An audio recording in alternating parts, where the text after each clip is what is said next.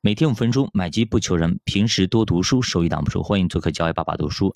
那么上节咱们聊到了这六大估值体系到底适用于哪些行业？比方说消费啊等等，白酒，包括那个呃保险等等，对吧？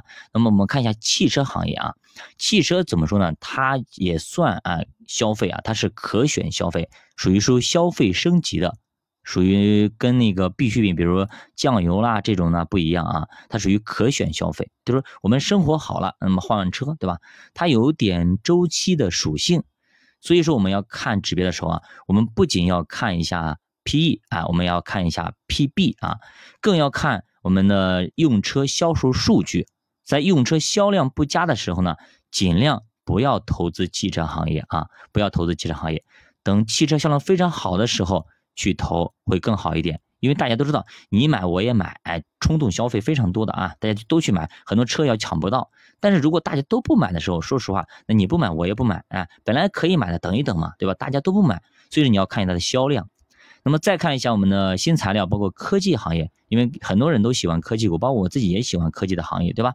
那么这个时候呢，其实市盈率和市销率它俩要联合起来用，但是这个其实也很难看得清楚。主要呢，还是得从需求的角度去分析他们行业的竞争力啊。一般呢，我们要去先去看一下龙头，这个行业的龙头是谁啊？任何一个东西，先把龙头找出来。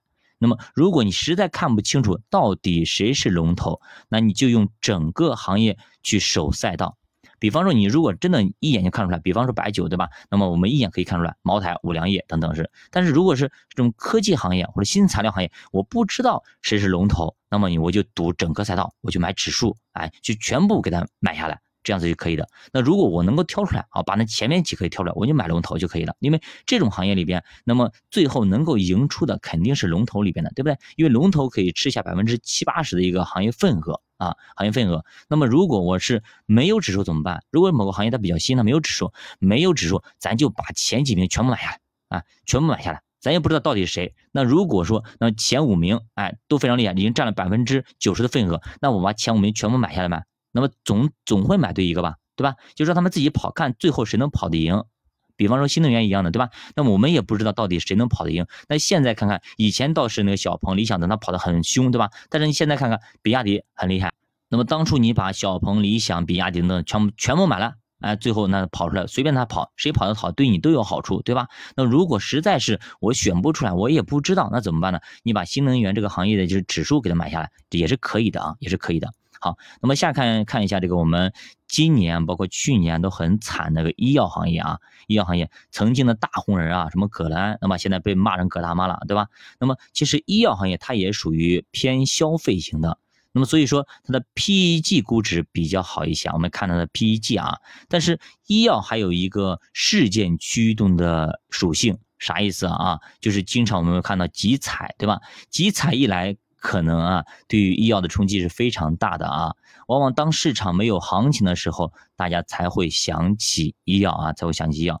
所以说，呃，医药呢，它的涉及面非常的广。不仅我们看这些指标，还要看一下国家对于它的调控。同时，我们也看一下宏观环境。比方说，疫情来了，对吧？那这个逻辑就很简单。疫情来了以后，那么最起码疫苗是不是要冲刺？然后呢，各种的医药的耗材等等，是吧？口罩等等，是不是都要冲击？那这个时候，我们就会想到啊，好像。医药应该会有反应，这个时候你布局进去，对吧？比如说二零二零年布局进去，那么你是不是就吃到一波医药的红利呢？这就是我们要去看一些指标的同时，还要看大环境。那么，如果是它涨得太高，已经到顶上疯狂的程度了，已经后期就是当最疯狂的时间已经来临，当最年难的疫情已经来临的时候，我们就想，哎，这个疫情是不是已经过去了，或者说马上就要过去了？因为现在已经最难了，所有的公司能生产不能生产口罩的，不能生产不能生产疫苗的，能生产不能生产一些医药耗材都开始生产了。那这么大的一个制造量，这么大一个体量，这么大的一个就是供应量。那以后如果疫情结束了，那这些企业干嘛呢？这些过剩的医药医药耗材该怎么去处理呢？是不是就会价格的下降了呢？那么这个时候我们是不是就可以减仓一部分呢？就这样这么一个简单的逻辑。当然了，在疫情最疯狂的时候呢，是很少有人愿意把自己手里筹码给放出去的。为什么？因为现在正赚钱的时候，我放出去是不是觉得太亏了呢？所以说，呃，怎么说？这就是人性嘛。哎，当你有如果有一个赚的差不多就走的心态，那肯定比这种一直永远永远无法满足的心态要好很多。所以说，在我们看到指标的同时，也要储备好我们的心态。那么还有房地产、文化传媒、能源、金属、家电等等这些行业该如何去看呢？我们下节再继续接着讲。教爸读书陪你一起慢慢变富，欢迎大家点赞、收藏、关注、转发、留言。